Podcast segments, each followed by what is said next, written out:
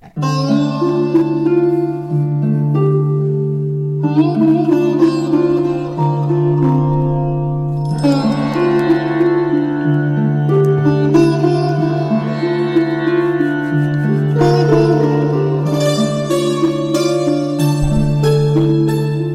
家好，欢迎收听一番鬼话，我是 Mandy。大家好，我是芒果，然后今天是录第四十五期，对。啊，是我们录完这一期，然后一直节到前的最后一期，对，然后过年就不更了，那肯定。因为在录完这期过两周，正好赶上春节。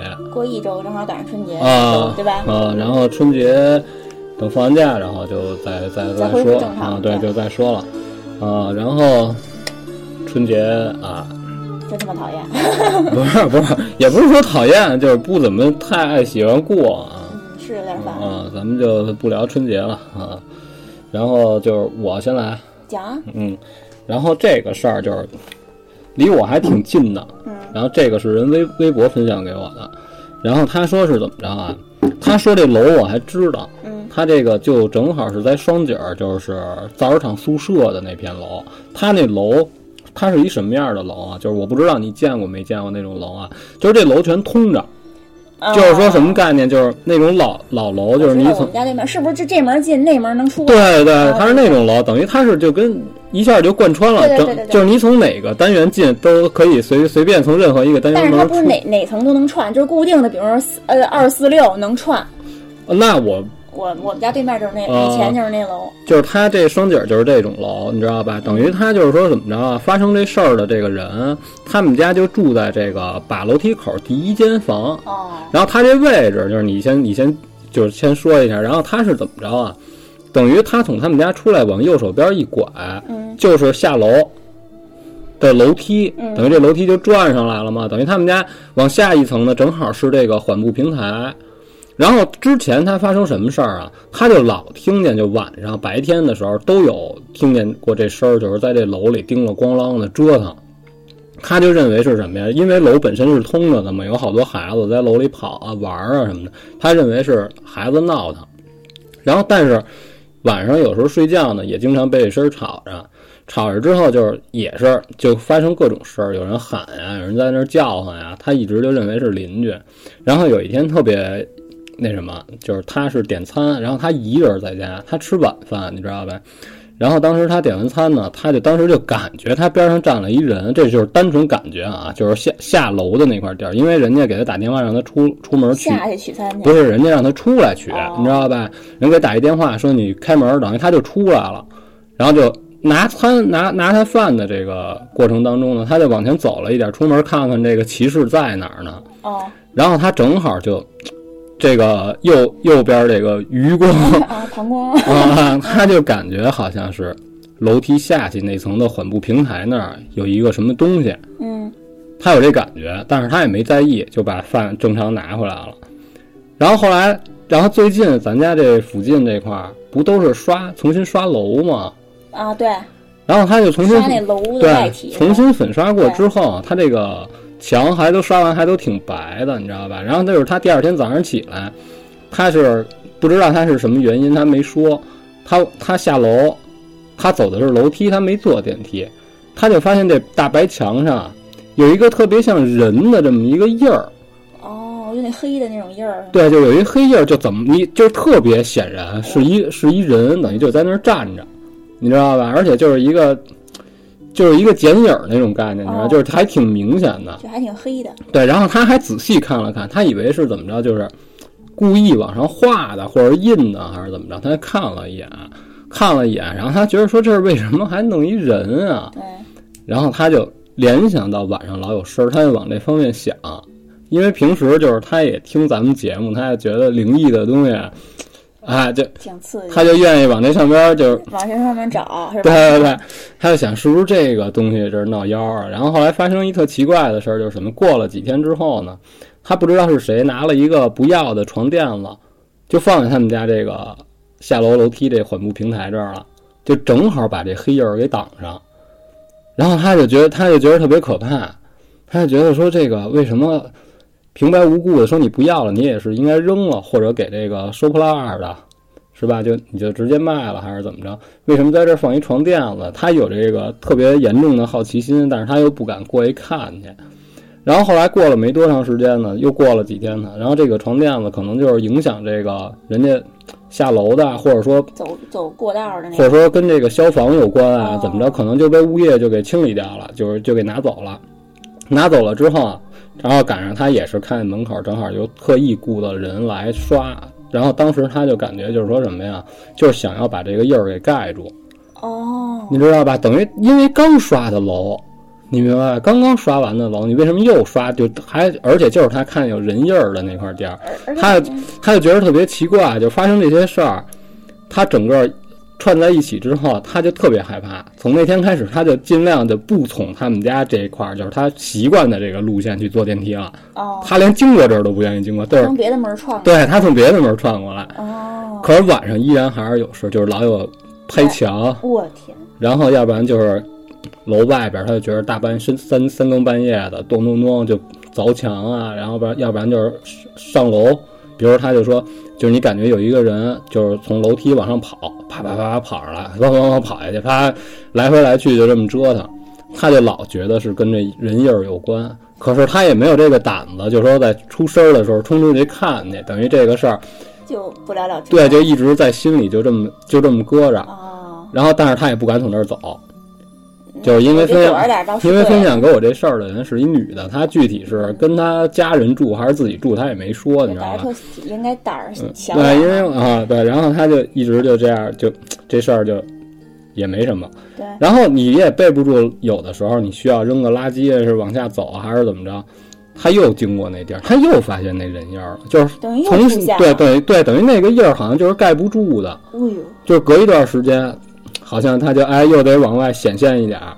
嗯然后后来他就觉得这个事儿特别可怕，嗯，然后后来他也他也没人没跟任何人分享，然后从他再发现那儿有人印儿的时候，过几天然后就又被粉刷掉了，哇塞，就是老重复干干这件事儿，就说好像是其他别的人有人知道这个。比如个。可能是物业知道，对，可能就说知道这个地儿可能就是闹一点不干净的东西啊，还是怎么着，然后这个事儿也就没解决。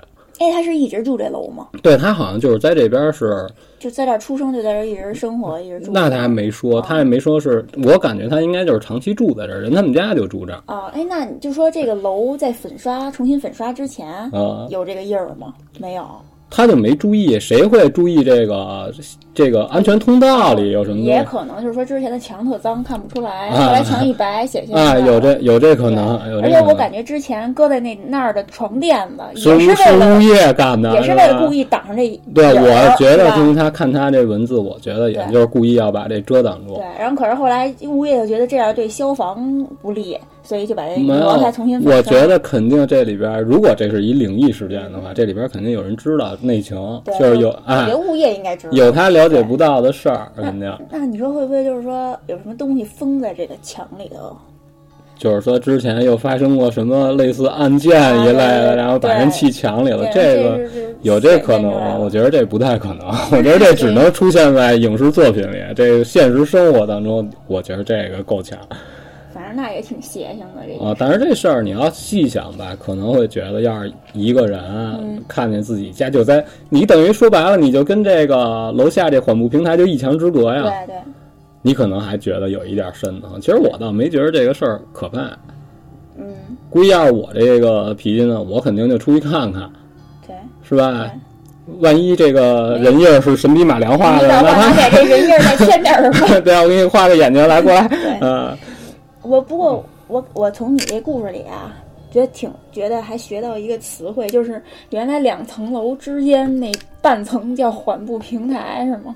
哦，对我也是，就是听人家说聊天的时候说，我走到哪儿有一个缓步平台，我一直也不知道那个我就真不知道那啊怎么形容，我都一般都管它 叫半层，就是一是比如啊几层半那样。啊，样，等于就是人家是为了有这么一个区域，比如说你爬楼爬一半儿累了，对歇会儿啊。别一直都是楼啊，梯对对，所以才叫缓步平台嘛啊，这么回事儿。啊，然后这个就聊完了。其实我感觉双井那边儿发生过这种事儿还挺多的，就是因为那边人也比较多，嗯，你知道吧？然后住的特别杂，都是各他那个造纸厂宿舍那个院儿，我那会儿老去，嗯。他那个院儿本身住的就都是非常混乱，就是有那种红砖楼，就是六层的，或者那种更老的，就是地震以前的，就老苏式楼四层楼。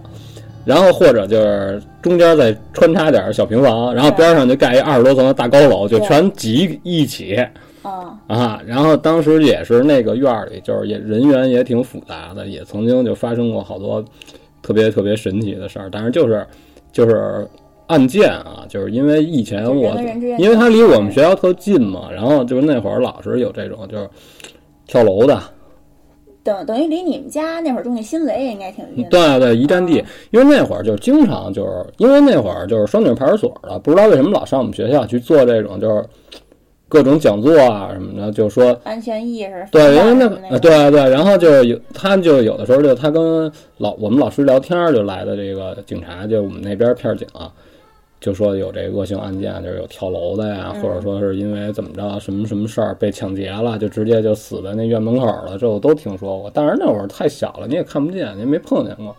你碰见了，也就是围一大群人，你也你也挤不进去，啊。这事儿就说完了。那该我了啊嗯我讲一个，先讲一个比较恶心的事件吧。这件事儿比较恶心的事件，你听听啊啊，这件事儿发生在英国，说有一名四十一岁的女子在二零一七年圣诞节的时候，将自己母亲的骨灰就着这个烤鸡跟布丁一点点给吃了。这个女孩的母亲去年因为呼吸道阻塞突然就去世了，然后这个女孩呢非常爱她的妈妈，所以就很伤心。后来母亲被火化了，这个姐姐就把这个母亲的骨灰分成三份儿，她就分到了三分之一骨灰。得到这个骨灰以后，她就把这个骨灰倒进了一个三明治的袋子里头，然后随身携带，并且连这个睡觉的时候都会放在一旁。但是她还是感觉没有安全感，觉得妈妈离自己特别远。后来有一天，她就突发奇想，她就用这个手指蘸着母亲的骨灰放入口中。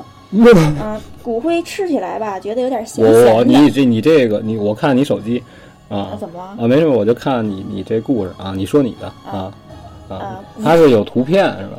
就是没有吃骨灰的那个过程，哦只有这个人长什么样和他妈妈长什么样。对！行行行，你你接着说啊。嗯，然后这个骨灰吃起来呢，咸咸的，但就在那一瞬间，他就觉得他和妈妈融为了一体，并且吃出了一一股妈妈的味道。哦嗯，在这之后呢，每一天他只要一想到他妈，就用这个小勺吃一吃一点骨灰。哦嗯，后来到了圣诞节那天，他就做了一个非常大胆的决定，就决定用妈妈的骨灰当佐料做一顿圣诞大餐。嗯嗯，并且在当天还在桌子上为母亲也摆了一套餐具，希望母亲的灵魂能一起加入这个圣诞晚宴，并且亲眼看着他将自己吃掉。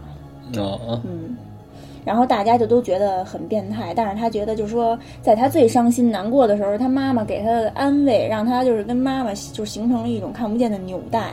哦嗯，他就觉得就离不开妈妈，有妈妈在才安心。然后，并且她的男朋友也很支持她这么做。我去 啊！对，这件事儿就没有了。没有，我觉得他这个属于是多多少少也得算是恋母情节，算吧？你说？应该其实我觉得你怀念亲人这个好理解，嗯，但是给把骨灰吃了，这个有点过了。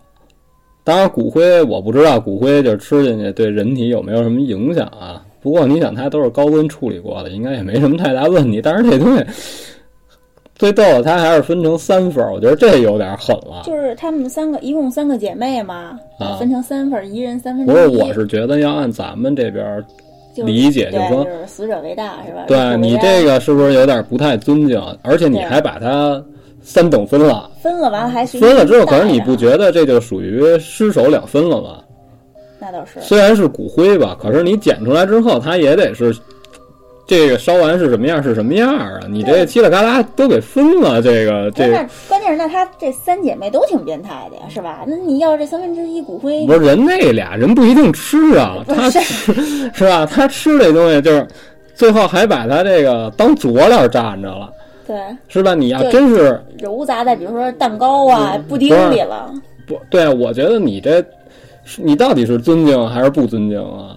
你要说他吃他妈这个骨灰的这个行为呢，你感觉是有一点儿就是我怀念我的亲人，我不能我没有他不行，我就得是让他跟我的这个融为一体。对对对。就是你中有我，我中有你。可是你吃的时候呢，你又拿这当佐料蘸着吃，它等于他这骨灰充当了一个辣椒面儿的这么一个 就是有点感觉不太尊敬。对，你掰一鸡腿，啪啪蘸点骨灰，就是不够咸呗，就是对对是啊。是，可是咱们这边不不就不这就咱们这边的正常人肯定不会这么干啊。对，死者为大，就就是是咱们啊其实我觉得咱们对这个死者还是非常尊敬的。你说这个就是之前我看帖子，就是人家就说过说。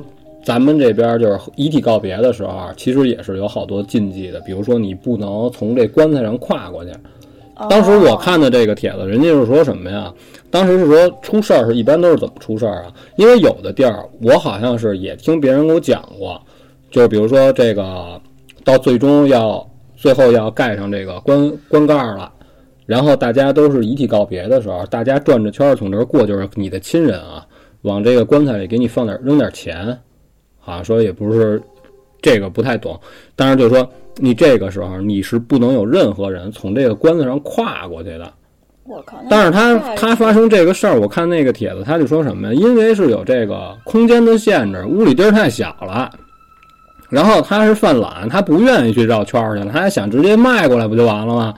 然后就出事儿了，是一个他们家亲戚是他一个女的，然后当时从这儿迈过来，就是前脚着地，后脚还没还没回来呢，你知道吗？就刚过来，还没还没站站好呢，这人就已经倒了。嗯，倒了之后再起来就不行了，翻着白眼儿，然后就各种晃脑袋，然后晃脑袋，然后当时好在就是他这个葬礼上有一懂这个的，就是说所谓的风水先生，嗯，当时就说赶紧火速把这人抬走，就是离这棺材得多远多远，然后就来了几个就是男的抬着他们家这亲啊就跑出去，好好告诉说得一公里。然后这个风水先生来了之后，就要这清水，然后说给衣服撩起来，在后背啊点了点水，然后念点咒，然后突然之间在他耳朵边儿就大喊一声，这女的才醒，然后就问他说：“你知道刚才怎么回事吗？怎么怎么着？”一律都不知道，而且这女的就是脸上有特别清晰的手印儿。我我当然他本开了一大巴掌，对，当然这个就是说属于是是传说也好，是什么也好，就是，但是就是说你对死者不能有任何的这个不尊敬，就是你人死都死了，你不能从这棺材上迈过去。人说的是这个，然后你要说他这个 把这骨灰骨骨灰分 骨灰来着，骨灰分成三份，然后他自己把自己这份儿也吃了，这个有点狠。我也觉得是吧难以想象。回头他这东西万一口感要不错，他这要不够吃了呢，他还得管他那俩姐姐要去。嘿，咱妈骨灰呢，你拿来，我我还得我得吃点儿。不是刚才你要看什么？你就是想看看这吃骨灰的照片儿啊好像没有没有。啊，有这小姐姐本人的照片儿。对，好家伙，这个感觉他能干这事儿就是挺胖的一个。对，啊，还还挺还挺厉害的。然后最最厉害，我觉得就是她男朋友竟然还挺支持她这行为的。这什么人找什么人嘛。这个有点变态，哎有点变态，是吧？我觉得这还行。好家伙，这太狠了！我天哪，啊，弄点骨灰吃。然后我给你说一个，就是加拿大发生过的一个史上就是比较厉害的连环凶杀案。然后这哥们儿是怎么着啊？他是叫罗伯特·皮克顿，他是一个大型养猪场的这个，农场主是那对他是这个老板。嗯然后他呢，看上去呢，就是还是非常正常的一个人，而且是属于那种老实巴交的，你一看就没有任何攻击性，而且平时也是少言寡语，不怎么爱说话，你知道吧？然后，而且他是除了经营他这大型养猪场，他自己也倒腾这个房屋，等于他就是因为干的这些事儿呢。他还挺有钱，就挺趁钱的。他这个帖子上就说他是一个百万富翁，然后他就干了一什么事儿啊？他把自己之前养猪的这个厂房腾出一间来，改成了一个聚会用的场所。嗯然后他这个聚会呢，就提供免费的啤酒和免费的炸猪排。哎，这样呢，就招致很多这个社会上的闲散人员呢，来他这个地儿来参加这个聚会，因为不要钱呀、然后这里边呢，就会有当地的很多妓女也来这个地儿。第一，完全免费。对第二就是来这儿呢对，还能招揽这个生意。对，然后他就是每次举行过这种大型的聚会之后，这些妓女都会少一到两个，嗯你知道吧？嗯少一到两个，然后一直就不停的少人，然后引起警方注意。这中间肯定就是他没说的那么清楚，这中间肯定就是有人报警，对，你知道吧？然后就是说，警方就就查过这个事儿，你知道吧？查来查去呢，就是也怀疑是不是他在这里边做手脚，但是没有任何证据，你知道吧？就是没有证据指向，就是说是这个养猪场的这个农场主干的这些事儿，所以这个事儿也就被搁置了。搁置之后呢，就一下就是在这个就一下就过了二十年，他这个事儿是。就是他成立这个聚会场所的时候是一九九六年，你想想，然后等于就是二十年间，基本上就是总是隔几周就会发生一件事儿，就是发生一个这个人口失踪，嗯然后就是这个警方就实在没办法，就是长时间的就是盯着他这个地儿，盯着他这个地儿也是苦无证据，也没法一天到晚老调查人家。然后最后呢，一直到了二零零二年，然后警方就觉得不行，一定就是你这儿有问题，然后就是对他的这个养猪场进行了地毯式的搜索。然后大概其预估就是他发现了，就是至少就是能查出来身份的有四十九个都是女的，然后他们地毯式搜查的时候，直接就搜索出三十一名失踪女性的尸体，这个就是还没处理过的啊。然后之前处理过的这些尸体，就都是被绞碎了，嗯，做成了这个喂猪的饲料。哦哦哦，我会讲碎做猪猪排，那不会，等于他那也一样，无所谓啊。就是你等于你喂完猪之后，你这猪再做成猪排，也是给人吃啊。哇，那这猪肯定就啊别有一番。关键他这年头可不短，一直就是没人发现，也没证据。而且你想，他这他把这人弄死之后，基本上就全绞馅儿了。啊，等于失踪的人死之前吃了这个人肉喂过的猪的猪排，完了又被绞成，肉而且而且这哥们儿厉害在哪儿啊？他是一大型养猪场，就是说他自己还是能处理这个猪的。他不是说我单纯的养，但是我没办法大规模的这个屠宰。哦，他这全是一站式的，他自己想怎么着都行。他还有这个就是就是那个叫什么来着？专业的设备。对对对，处理比如说他是人家就比如说来他农场，就直接可以就是说买批走这个热狗用的那香肠，他自己能出这东西，哎呦，他这厉害，你知道吗？对他这还等于你上哪儿，你当然没证据了。对，等于有的没准都都卖出去了。对对对，等于就都批发出去了。然后就是为了搜集，然后就当时就查到这些之后呢，依然还是没有特别确凿的证据，就是说这个事儿就是他亲亲手干的。嗯，然后但是就也把他收监了，你知道吧？然后当时警方也是实在没办法，因为他这个毁灭证据毁灭的还是挺那什么的，而且就是搜到的这三十一名女性，你没法证明是他干的，他就是咬死不承认，你也没办法。然后当时这个警方就安插了一卧底，跟他关在同一个监区，然后过了好长时间取得信任之后，然后他才讲述自己是如何就是这个将受害人就是勒死，然后将他们的尸体喂给自己养的猪吃这些东西，然后才有定据有证据能定罪。然后他就是在养猪场里的时候，就是陆续还搜到了这个刀具、手枪，还有人造毛皮手铐，然后假阳具、夜视镜、注射器、壮阳药、毒品等无数恐怖片里才有的东西。就是这哥们儿比咱们之前聊的那个杀人德德州电锯杀人狂那狠，对，而且人家他这个所有的这个条件都对他比较有利。首先，人家有钱，对吧？我能我能支撑得起来这个免费的这个聚会，我能把人圈上来，而且我有设备，我这尸体很容易就能处理掉。对，然后处理掉之后呢，我也不愁，就是说我把它做成成品了，然后还有人参加聚会呢，大概其你们大家就分着就都吃了。就有人就是他们自己处理，还有人帮着吃。等 于他这个还是挺挺他妈狠的。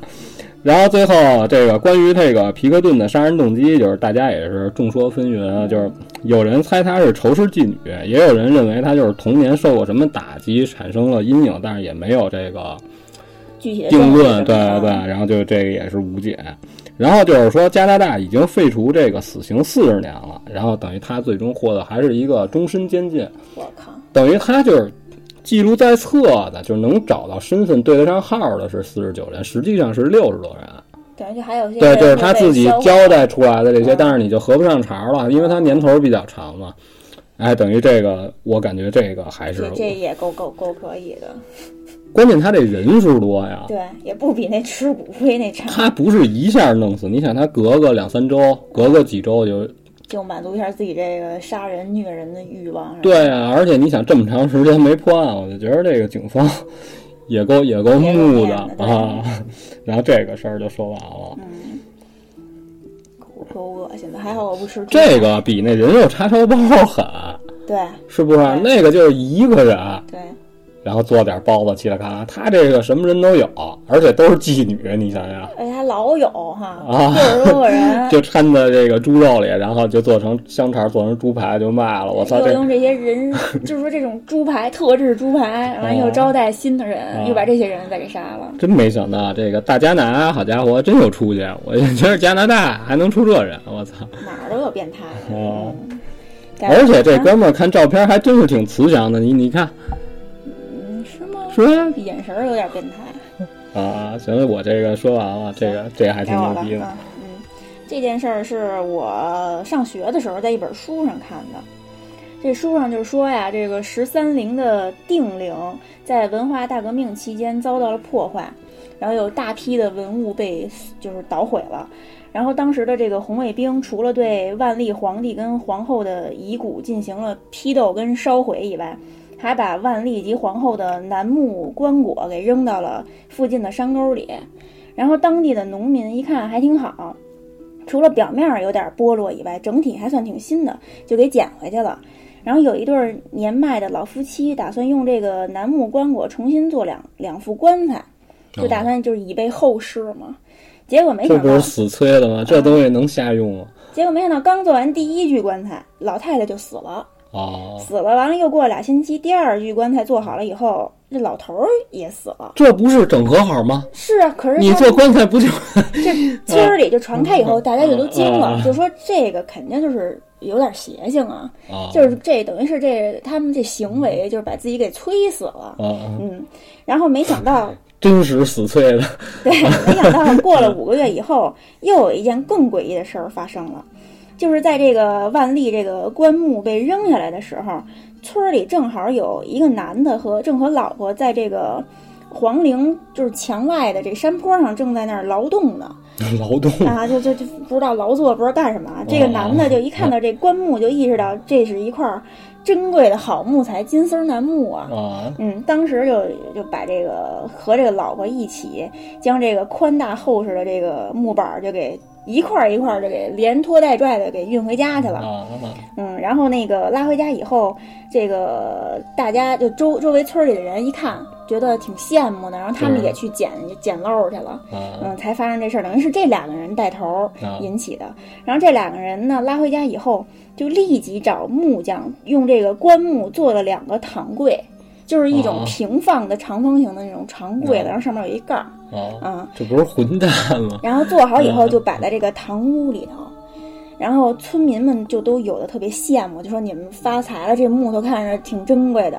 有的人就警告他说：“说这皇帝的东西可不是随便用的，一般人没那种，就是命，就是你用不起，销售不起。”啊，完了，这个男的就完全不往心里去，就是那你爱说什么说什么，就嗯就摆在那儿用。就这样就过了一段时间，有一天中午，这两口子就收工回家，就发现家里这四个孩子不见了。他老婆一下就瞬间就预感出不对劲儿了，就也顾不上收拾做饭什么，就开始院里院院里院外的就一边找一边喊。转了一圈回到屋里，突然就发现这个躺柜边上啊，就放着四双小鞋。这四双鞋就是孩子的鞋，然后夫妻俩就觉得头部嗡的一声就炸响，就炸开了，就迅速把这个柜底儿的这个盖儿给打开了。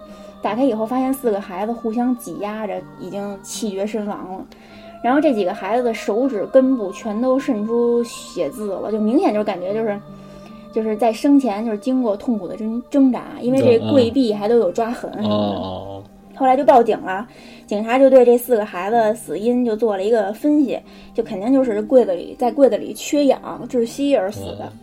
几年后，这个夫妻俩又生了四个孩子。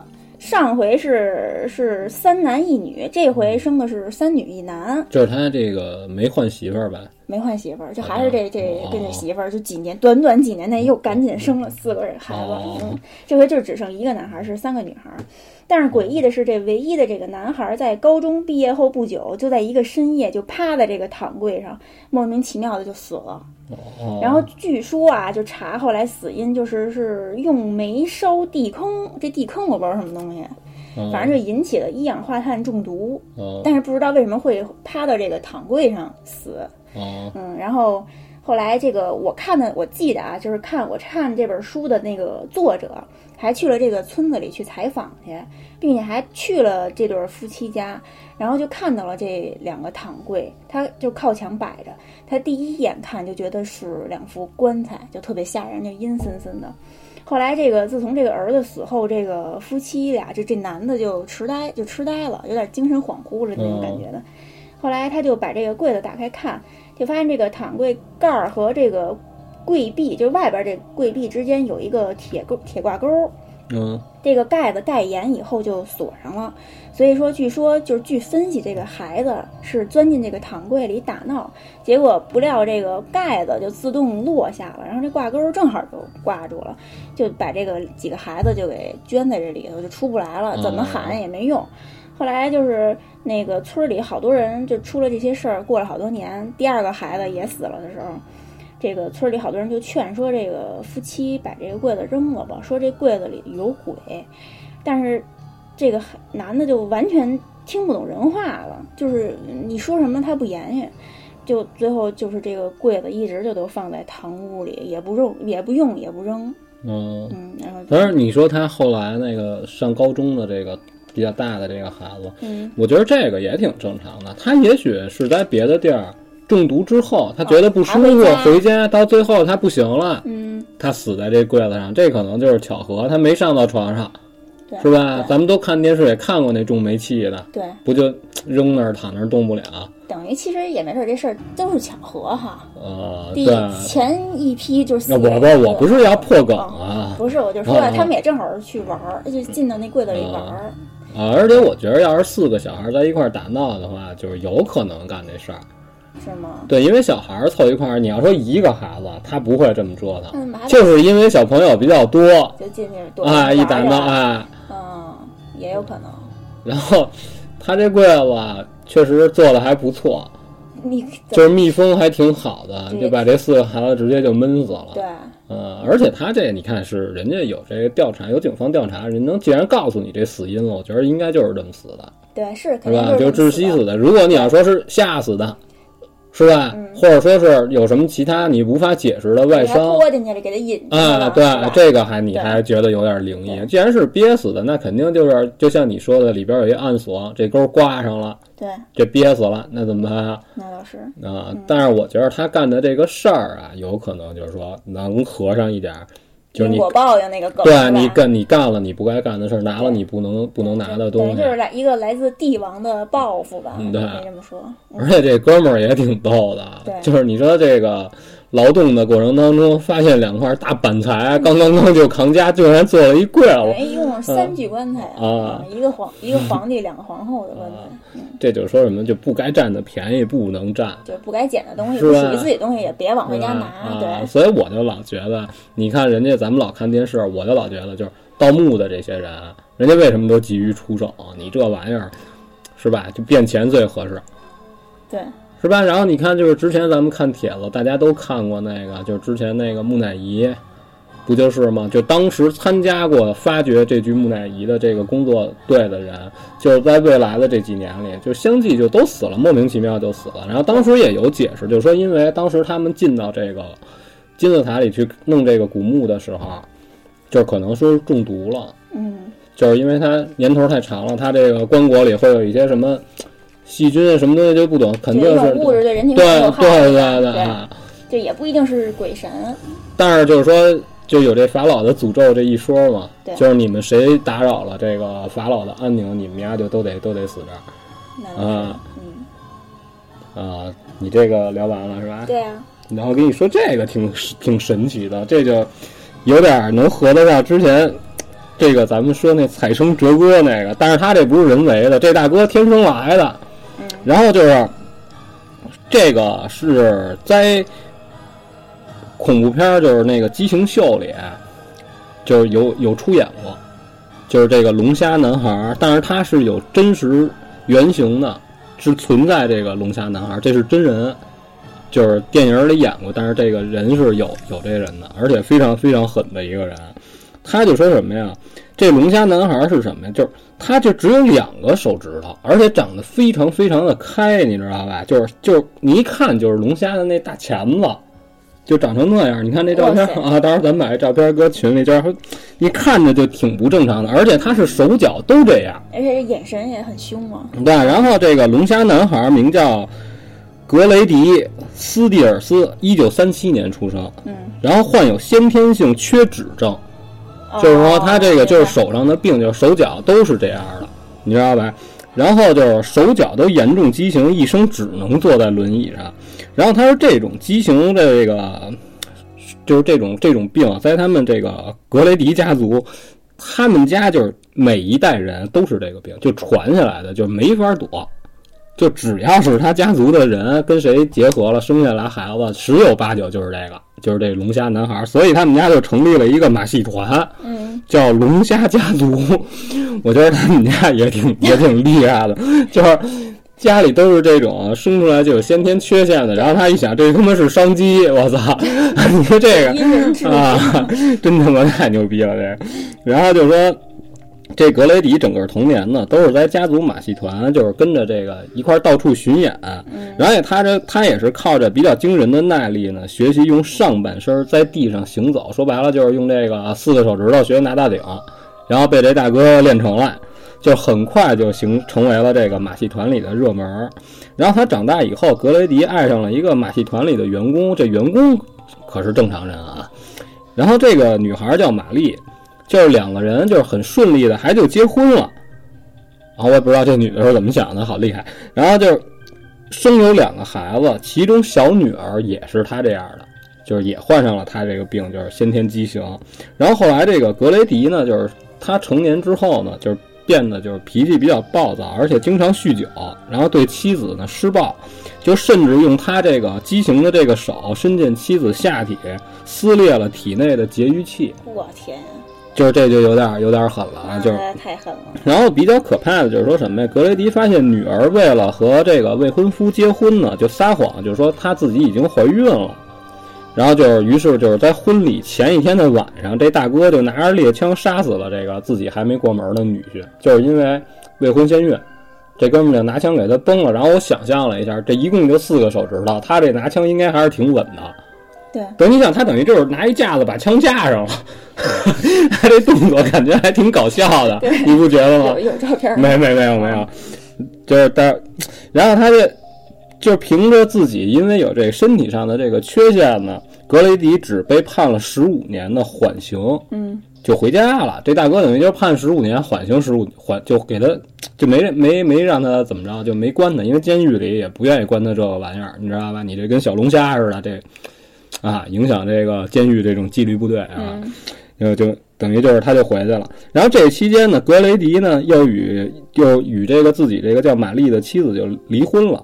然后他又是找了别人，就重新组织家庭，然后又生了两个孩子，其中又有一个是畸形的。嗯然后新婚妻子最后呢也是受不了这个格雷迪酒后家暴，于是也就是后来就是离开他了。然后这个格雷迪又告诉自己前妻，就是说跟玛丽说说我已经改了，说我不不像以前那样那样暴躁了。然后俩人又复婚了。嗯，我觉得这哥们儿有点邪了，这都是这都是怎么聊的？这好家伙，我的妈呀！然后然后就没过多久呢，这格雷迪又不行了，就又开始殴打家人，然后甚至比以往更加残暴。然后这玛丽最终还是就爆痘了，就是花了一千五百美元的价格雇佣了十七岁的邻居，克里斯杀死了丈夫。嗯嗯，我觉得，我觉得他们这家庭就是不是身体上有缺陷，就是这个精神上好像也有对就是考虑问题的方式，就感觉都是挺神奇的啊特。别反人类。然后这个玛丽呢，与前夫生的儿子格伦也来帮助，就是俩这俩人也参参与进来了。然后最后克里斯持枪进入格雷迪的露营车，并近距离击毙了五十五岁的格雷迪。嗯，然后最终这个克里斯被判二十七年监禁，玛丽和儿子格伦被判了十二年有期徒刑。然后玛丽表示自己从没后悔杀死丈夫，至少我的家人现在安全了。等于这女的也是最终就被逼的。啊，然后这个事儿就说完了，然后最后说没人愿意帮这位龙虾人抬棺，然后墓碑上刻了一双手。我靠，什么意思？哦，就那意思就是说，呃祝祝愿你在 死后的世界有一双手所。以我觉得这事儿还挺神奇的，你不觉得这哥们儿就是虽然是身体有这先天缺陷，嗯，但是他干了一个就是好多正常人都做不到的事儿。就反人类的，就不是是你想就是，就本身他自己手脚都是这样，就是四个大钳子，对对对，哎呦，这太然后竟然非常顺利的就就是结婚生子，然后离婚，然后又重新再结婚。居然他就还能就是结婚，我就不，你可是要看他这照片，我不认为就是这手他就是除了手跟脚，其实长得还挺正常哈，就眼神有点凶，呃是，但是我觉得这样不能喷蜜吧？没准有那种特殊 癖好的那种。啊，我的妈呀，好家伙！然后这哥们儿在马戏团期间呢，还有专门针对他的海报，哦哟，这海报做的挺啊啊艳丽。然后回头咱们把可以把这个图片发到群里，嗯，然后等于他们家这一家子合影全是这样，可能就是一家族遗传病史那种感觉的。对啊，就是这个还挺还挺厉害的，我操！好家伙，这这事儿有点有点恐怖啊，有点儿吓人，看这照片有点吓人，啊感觉这男的这眼神就不太正常。这眼神正常不正常的，就是说一个这样的人，你跟他在一块儿待着，就觉得有点诡异，倒不可怕，嗯，是吧？你比如说咱吃饭，啊，对？吧？比如说，比如说咱们组织家庭，我做饭，你打下手，我要跟他说，我说朋友，你帮我包包蒜，操，丫怒了，操，拿钳子夹我，操你妈，你觉得我这能包包得了吗？拿钳子把蒜夹成蒜泥呀、操！你跟他合作，我你跟你你们俩差不多都挺变态嗯，啊。行，这事儿说完到你了。到我了是啊吧？我接下来讲的是十大黑暗系网站，啊开始了啊！啊来来来排名第十的呢是一个叫 White Enamel 的网站什么玩意儿？，White Enamel，哦嗯，就好像是白什么瓷釉吧，嗯啊然后这个这个网站打开，首先你会看到一个针管儿，啊嗯，并且伴着这张图片，你还会听到忽近忽远的歌声。这个歌声唱的是“你找不到我”。啊嗯，之后呢，你会以第一视角看到一栋一栋真实的废弃的老屋，墙皮已经脱落了，灯光第一视角就是主视角。对灯光忽明忽暗。就在这个时候呢，就会有一个疯子突然跳到你眼前，期间还夹杂着非常痛苦的尖叫。其实这个是一个恐怖游戏网站，哦一共七个部分。就玩法就是通过鼠标探索画面，寻找这个按钮的位置。哦，就是你你用鼠标滑，然后在哪个位置变成手了，你就可以点，它这是一个隐藏的按钮。就通过这种方法来进行游戏。游戏的主角呢，就是医院里的男男女女，就是整个感觉就很压抑。由于这个画面过于真实，就会让人有一种身临其境的感觉。哦，嗯，但是我没玩过这但。是这个网站等于就是一个游戏网站，对就做的还挺吓人的。对，就就是啊非常就是特别真实，啊，这是排名第几？第十的是吧？这个目前这个还算挺正常的，就是可能啊就是越来越变态的那种感觉。啊，第九，第九个是 Plane Crash Info 啊的一个网站，它上面呢是记录了世界各地发生的各种空难。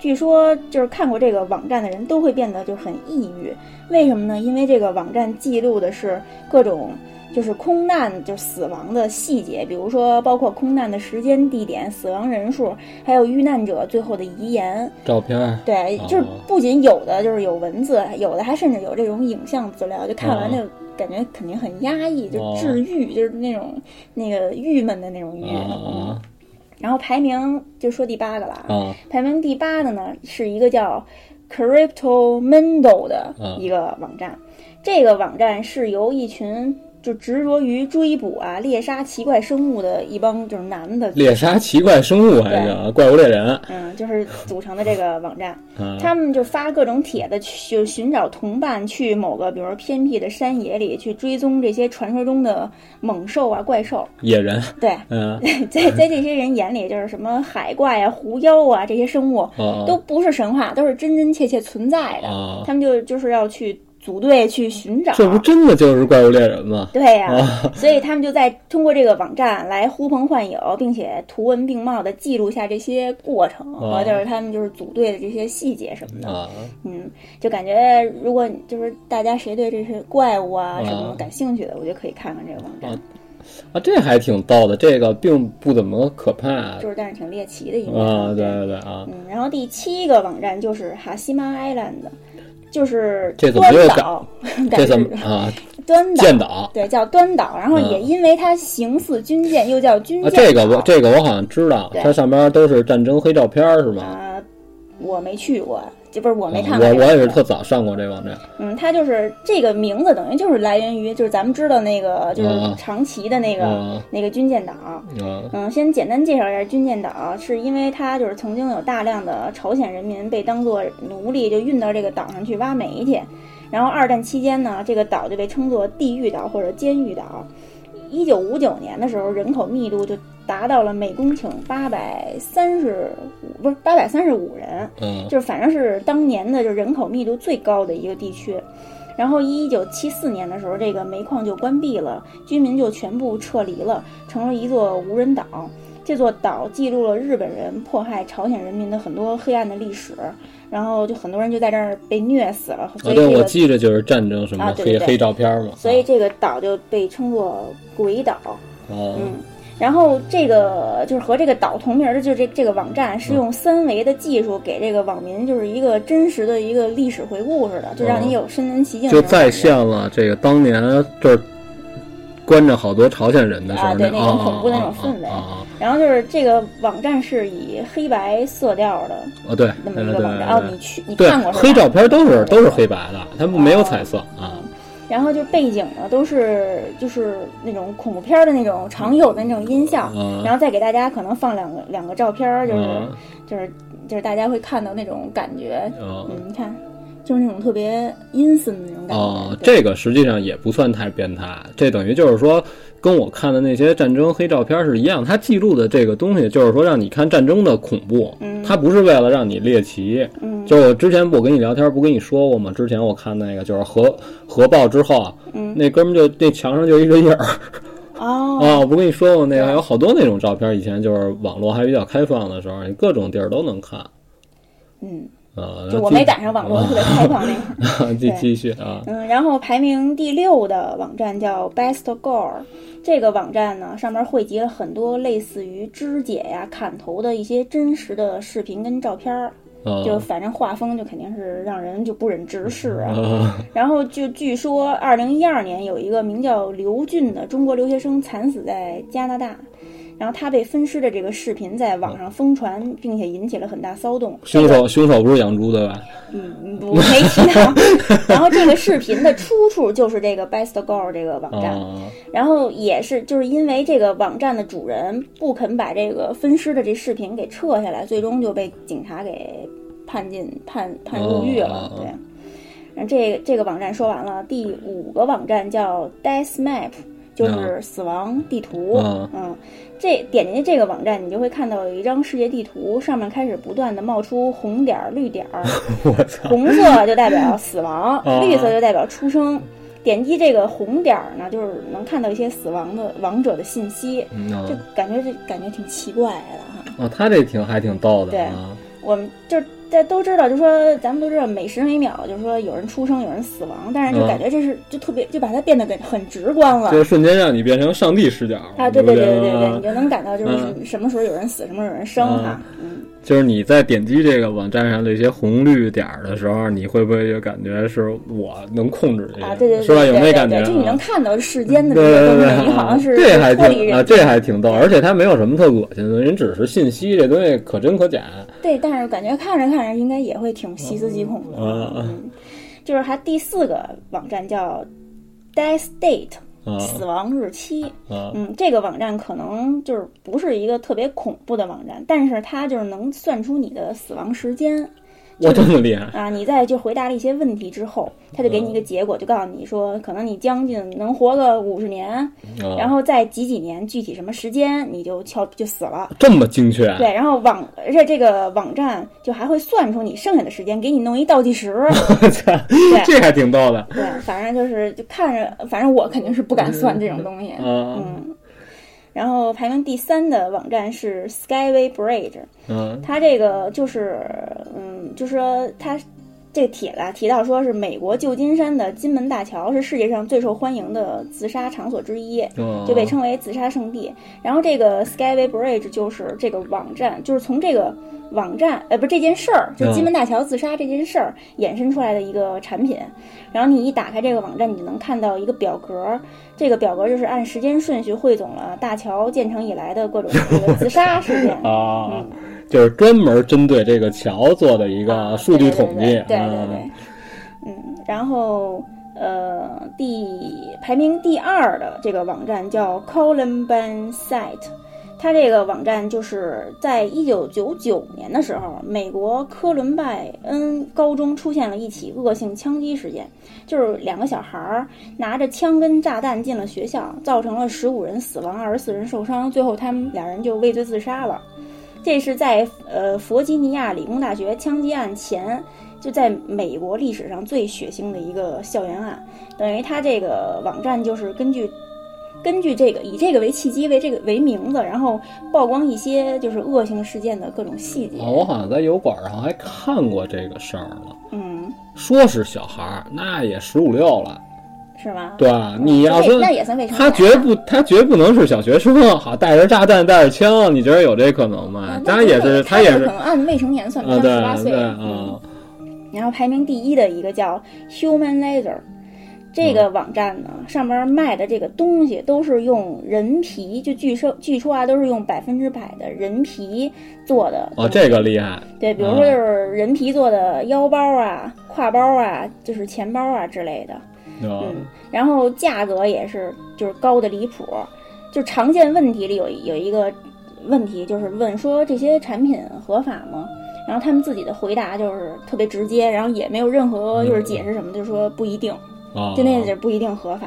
啊，嗯，而且他如果用人皮做这种皮制品的话，我觉得他对这个取皮是有一定要求的，就是说很有可能他必须得是死的时间不长，嗯你明白吧？嗯就是说你不能不能说就是这人已经比如说死了两周以上了，嗯他很有可能他那皮就使不了了。哎，但是你看啊，他就是说，就说这个，据说这个网站自称，就是说这些皮呀、嗯都是一些人自愿捐来的，等于哦这那些人还活着，就是活体取自己取自己的皮。那看你弄什么，你要就弄一卡包，那就是吧，就姐大腿上炫点儿就弄呗。那他们怎么确认这些皮是人皮啊？要没有人弄块别的皮，支持专柜验货呀，牛牛逼你验去。太吓人了。这应该嗯有人买吧？这个啊，我觉得这里边可能就水太大，你知道吧？那不是人皮，你怎么着啊？嗯，对吧？对啊，而且我觉得这就属于是一个专门针对变态的这么一个网网站对吧？你你可能喜欢，或者说你就对这个上期咱们说过的那个《电锯杀人狂》那原型，你对他这种人，就对这个罪犯有有崇拜，你也想要这东西，你可以找他定制，是吧？这啊，这不是一正常人能能用得了的东西啊。对，这是我不敢上这。而且它贵啊，而且，那你拿回来，你也这拿着手里膈应啊，不是？但是你但是你就厉害了，对吧？嗯，你就你就不用，你就别在我边上跟我跟我晃驴牌了，哦是吧那我这个啊人皮，你鸵鸟歇逼去，你哥，操你我这啊这鸵鸟皮、鳄鱼皮够稀有的，我这 人皮，啊，你来一个，我真太可怕了，这个。嗯嗯，呃，这就说完了，对，是吧说完了。我觉得这里边就是排名第一的这个有点厉害，对，其他我觉得也不是说，要不然人家没说这个十大恐怖网站。就是十大黑暗啊暗黑系的。对对就是说我我觉得最我感兴趣的还是那个，就是 Death Map 那，就死亡地图那个。啊那确实挺逗的。对，我觉得那个还。那要是都是真实信息的话，我操，这也这也挺挺棒的，挺直观的。那他们怎么就是得到这个信息？就哪儿有人死亡，哪儿有人出生？这怎么统计的？这不好弄，嗯，这不好弄。我觉得这是医院做的统做的？我觉得他这真实性就是够呛。要是是真的也挺、也挺吓人的。嗯对啊对然后你这就说完了，对然后我也找了一个，就都是跟宠物有关。我这没有你这个这么变态，嗯就都是一些就是某国外网站向网友征集了自家宠物的怪异故事，然后就是说人家底下有就是有这么多，就是其中就是开始了啊，嗯就是其中有一个说摄像头中的脸，这个人就说当时我自己一个人正在试验我刚买的网络摄像头，然后他们家狗就是叫皮特的这只狗，马上就跑过来，冲着我身后疯狂的就是咆哮。然后这个时候就说这人正在使用摄像头的这个人脸测试功能，当他监测到人脸的时候，屏幕上人头上就会出现一个纸袋儿来标识。不明白，不明白是什么意思？就类似于幽灵监测。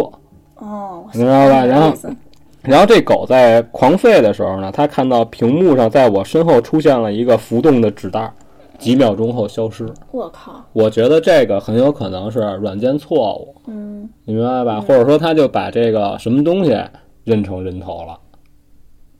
这个我觉得就是能解释，没什么问题，因为这个人脸识别这个技术一般很不稳定。对，很不稳定。而且还有那些什么识别灵，周围有没有灵体的那个，就是说到聊到这个了，就是一个是这人脸识别，就是你看，就是之前咱们玩的那个，就是你看我在家玩的那个三六零上那摄像头，那个还就是一个比较比较简易的人动动作捕捉的系统，就是和这个索尼出的那个还不太一样，你知道吧？就是说提高了这个准确度，就非常精确，实际上也一般，而且也经常也老认错，就包括咱们用的这个手机。你你就感觉这指纹解锁还挺帅的，还挺黑科技的。对，其实其实并没有那么严谨。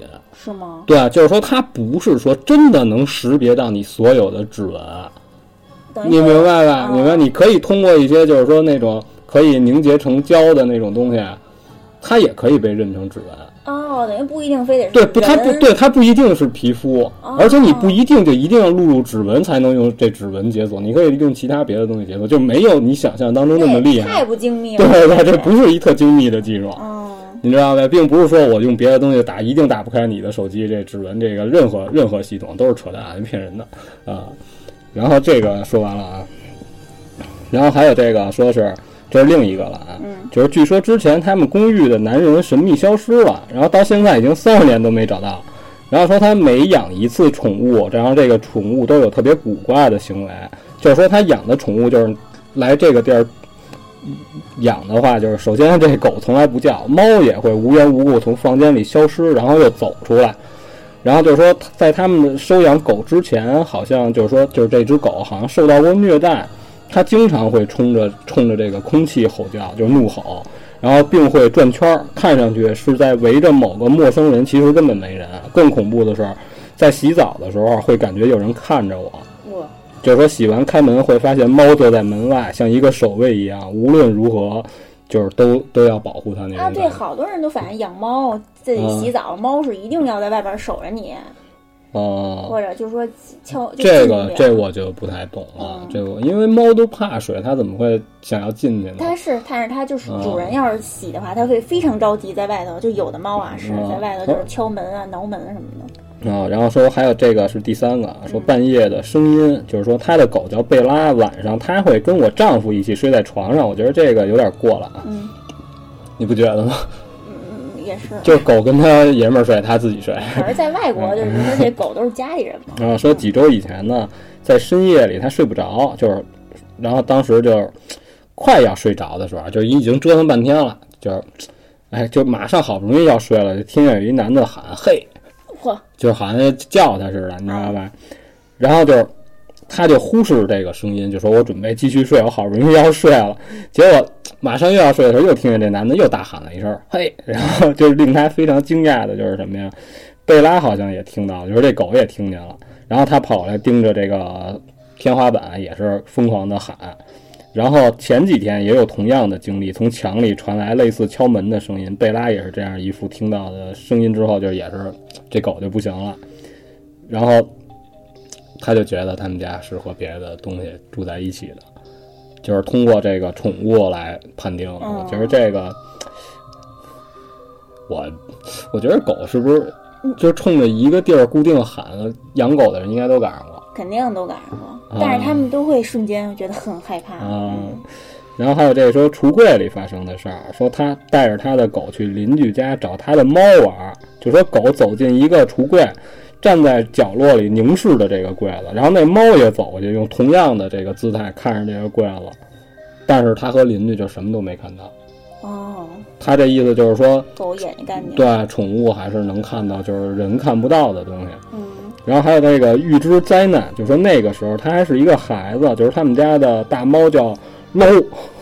啊，那天我在看电视，它开始冲着我一直叫，然后还看我头顶的位置，我没理它。两分钟之后，它跳上了我们家的瓷器柜，它知道那是禁区。不仅如此，它还穿梭在各种瓷器和水晶碗之间，不停地摇动尾巴，一边这样。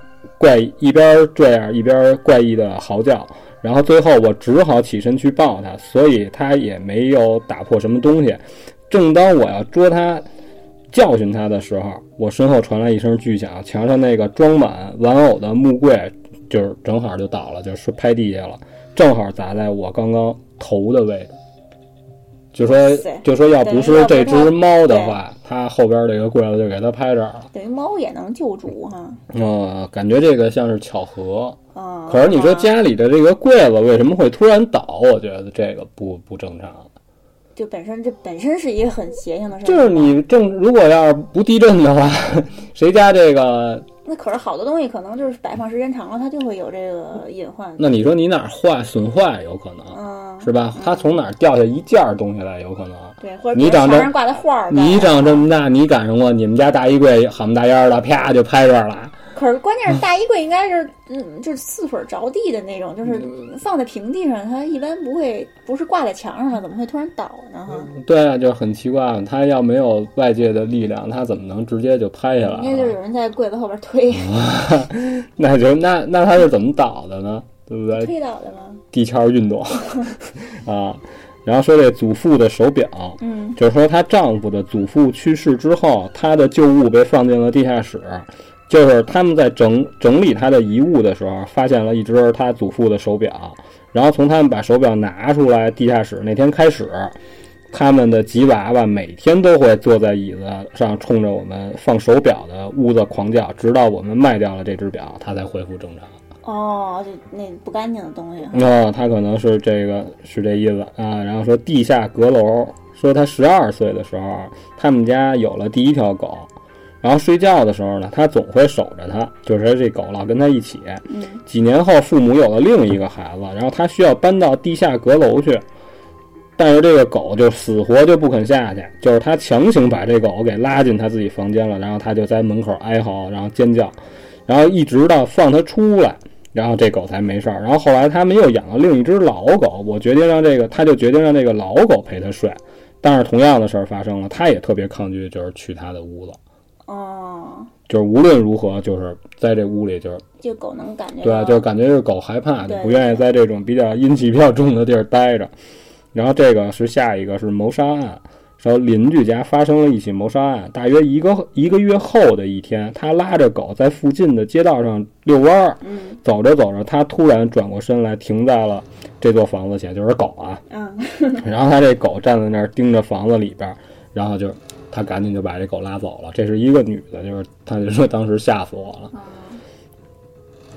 然后还有这个瓷砖下的历史，说几年前在加利福尼亚的这个圣佩德罗的一个著名的房子里住过，就是这个人发生了很多事儿。但最可怕的是，我们收养了一只流浪狗，它从来没有声音，直到有一天，它停在地下室楼梯底部，冲着天花板乱叫。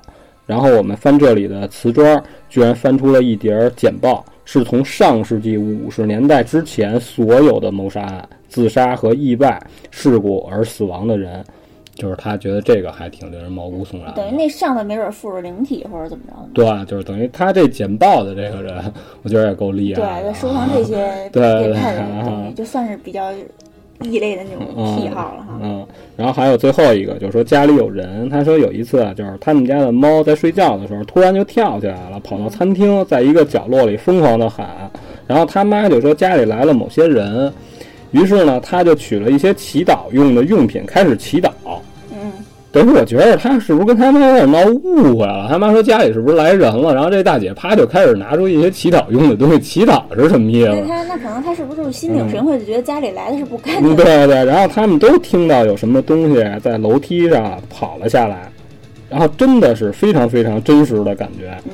但是他们都互相看了对方，然后当时这女的就害怕，就说我们家里有人，但是却没有。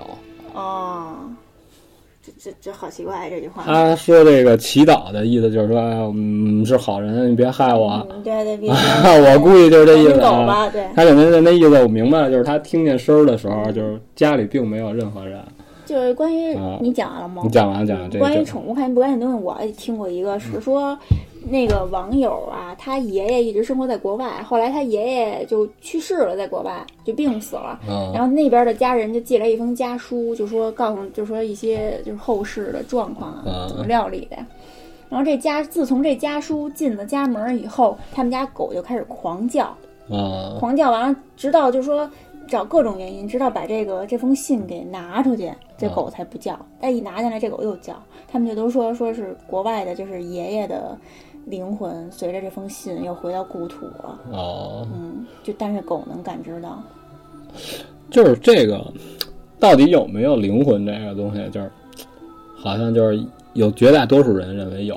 嗯，其实其实我也相信它有。嗯，但是就是你看，你就是比如说家里有人去世，然后比如说头七，对，也有的地儿叫出煞。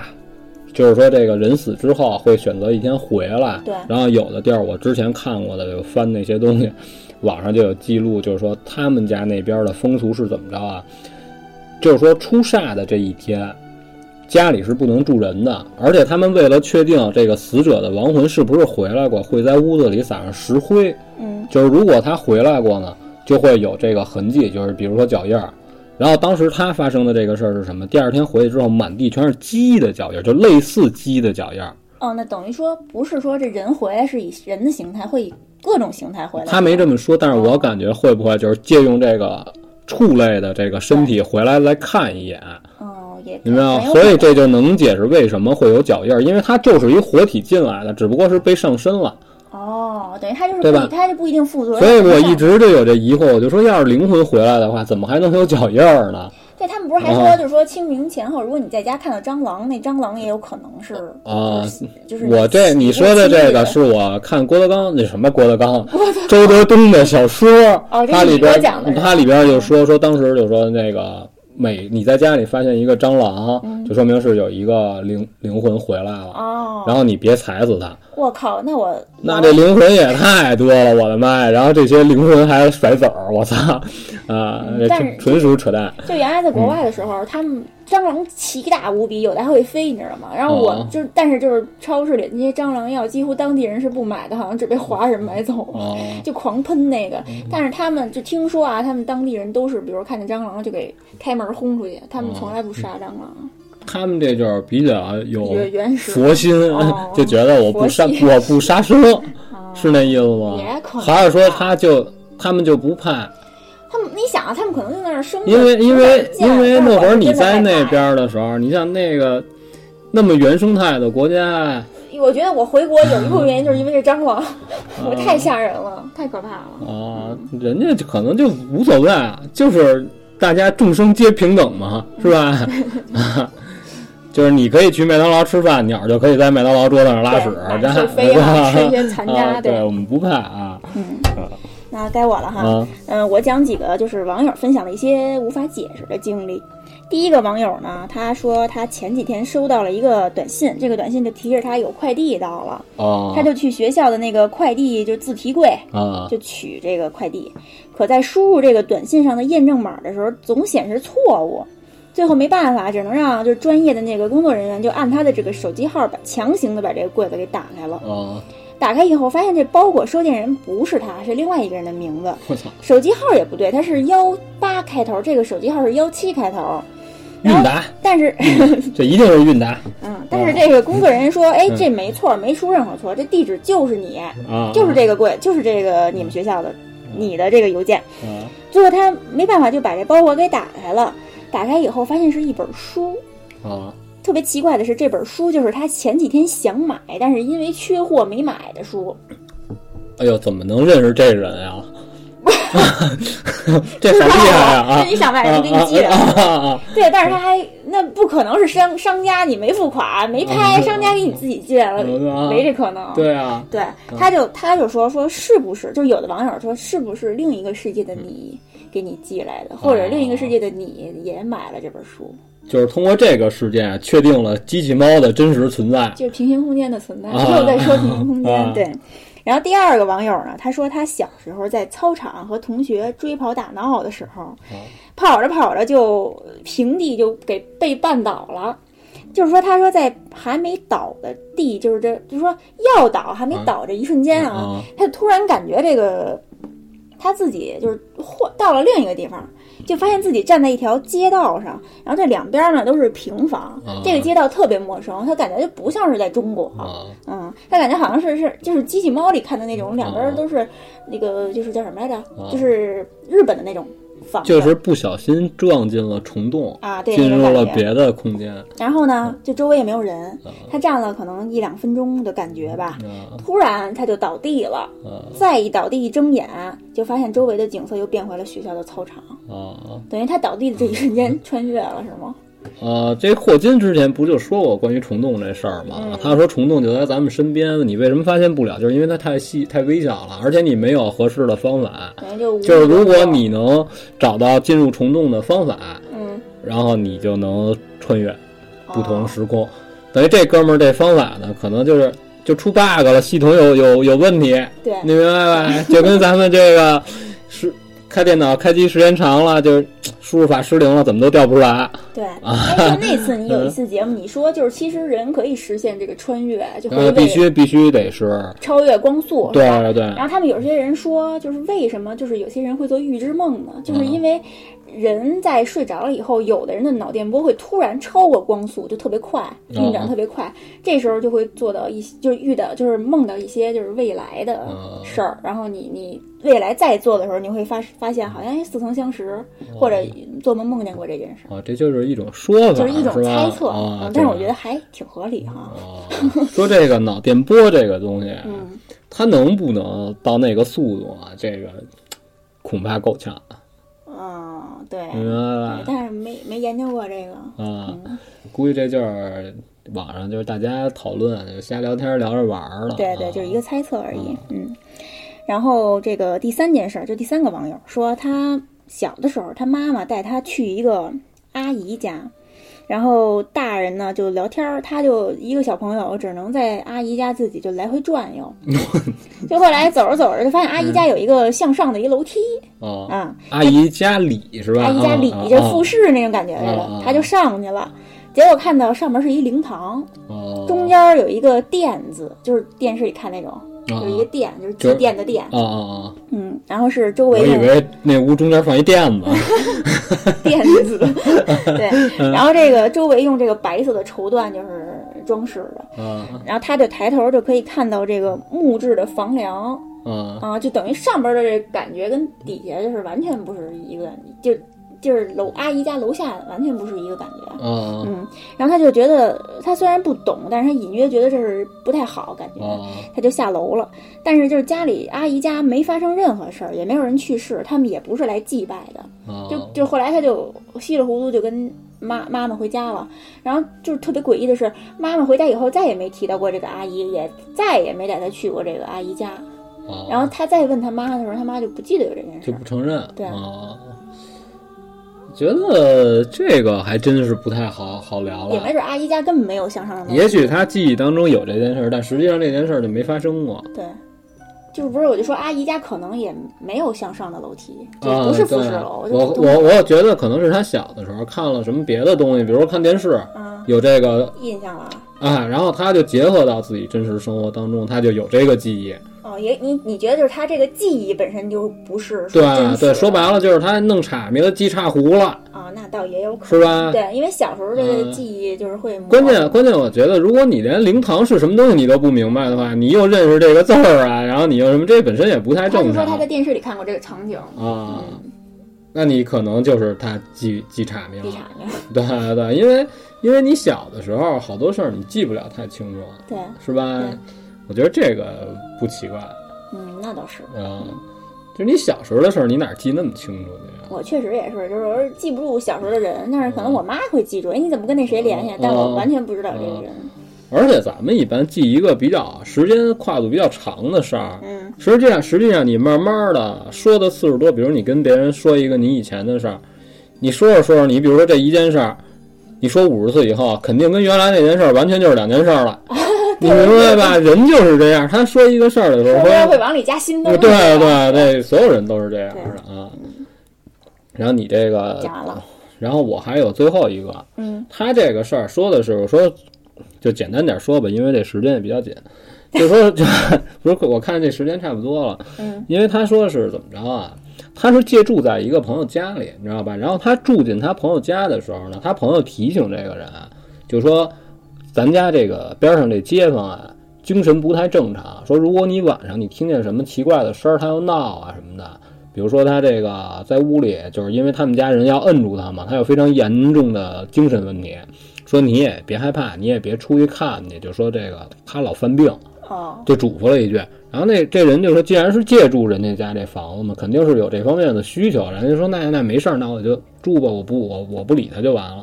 人家就是好心提醒了他一下。然后住的前一段时间，刚一开始住的时候，也没听见什么奇怪的声声响，他也没觉得说边上住着神经病，说肯定就犯病。然后后来突然有一天，他晚上就听见这个神经病犯病，是一个老太太，就是在屋里就是就咔咔咔就就拍墙拍东西，然后哭，特别使劲儿的哭。嗯然后这中间还有这个他们家人，他以他认为是有他的家人，就是说要控制他也好，还是怎么着。然后这老太太就各种一边哭一边乱骂，就是骂的特别特别狠，就啊在那儿你你也听不清楚是什么，然后就非常疯狂在那儿吼。然后他这个头一天呢，他还觉得哎呦这个是干嘛呢？他还挺挺猎奇，挺新鲜的，听了听，然后也是折腾时候也不短。嗯然后过了几天，过了一两天之后呢，又又发生这种事儿。然后他就说：“这个你老这么折腾，你们家人也得控制一下，是不是？对啊，你你这老隔三差五的三更半夜的，这别的邻居还睡不睡。可是他觉得特奇怪的就是什么呀？这是事后啊，当时他听见这个声儿的时候，边上没有任何邻居就说出来就说什么，就说你别闹了，大家这个有上班有工作的，你你别这样。这个这个是一个，然后当时他就说什么呀？他也不太敢出去看，你你知道，因为女的胆儿都小嘛，对啊，嗯，后来他就觉得实在是受不了了，因为老是过个三五天，过个一两周就来这么一下，他害怕呀。就是你影响不影响睡觉的其实不重要，你突然之间来这么一下，他就觉得老弄的就是麻麻扎扎的，觉得有点有点可怕。他就想就是说我找一个合适的时间，我跟这个街坊我询问一下，就跟人说一下，说您看您能不能控制一下这老太太。就那他那意思就是说你你哪嘛就是说你每天给他吃点安定什么五的，你别老让他这别太影响别人。对啊，你别老三更半夜的就这么。然后他也去找那家人了，然后那家人说说那个，我们都尽量的告诉你，因为这有这病人呢，他这属于就是那意思，属于这他妈躁狂型的，你知道吧？这一秒钟对，这一秒钟变变僵尸了，我操，没有。它是间歇性那种。对对对，对，他说他说一般都是人家他们家人就说怎么着啊？嗯我们都是给他吃完这个辅助睡眠的药，他睡下之后，嗯，他突然犯病起来，说我们也没有什么特别好的解决方案，我们只能就是抱歉，对不起。等于就睡着了以后突然撒对气，他，人家是吃完药，可是你说那是人家人，人不能说先给你来五百对，来来来五百片安眠药先吃着，人人啊，啊！所以这这个事儿呢也就没有实质上就也没解决，对，你知道吧？然后他就有一天呢，晚上实在不行，他就想就是这老太太就老站那儿哭啊，嗯确实影响他。他要想去，就是说跟人说，你要是不行的话，你看看你你们也别不管他呀，他也就一直在那儿哭，说哭了得有四十分钟，我靠，听得他脑袋都大了，就想出去，实在不行，开门出去。这一开门往他们家走的时候，然后就是他看这老太太实际上是怎么着啊？嗯，隔着这个防盗门，开着他们家屋门，就这个脸就顶在这个纱窗上，他们家自己的纱对防盗门的纱对窗，啊光张嘴不出声儿。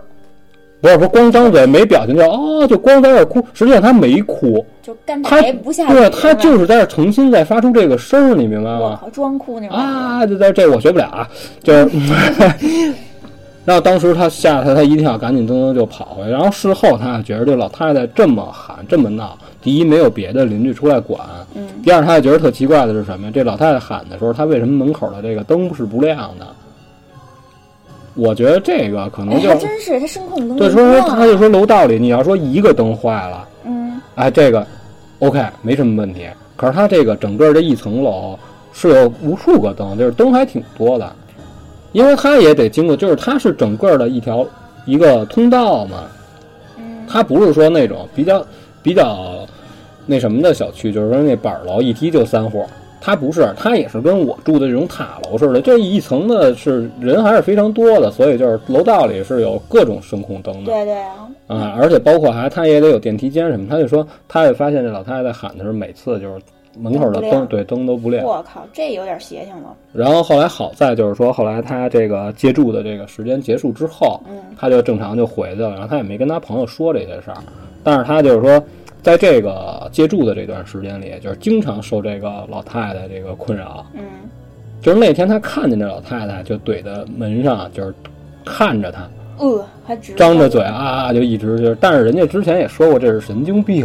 对，而且还是他是睡着以后的一个状态，对对对，那你说，那那睡着以后他是什么？等于就是每次人家家里人不解释了吗？说嗯我们都是晚上该给他吃这个睡觉的药，是是按时给他吃的。嗯，谁知道他为什么总是大半夜窜起来，就是折腾闹啊哭？哎，等于他们家人就不会来劝他什么的。嗯，可是我又觉得，他说他隔着防盗门看见这老太太站那儿，就好像是。那怎么你就那么寸？你出去看的时候就赶上他站那儿，他不是得在屋里折腾吗？这个就是也没法解释，感觉好像就是像是故意的一样。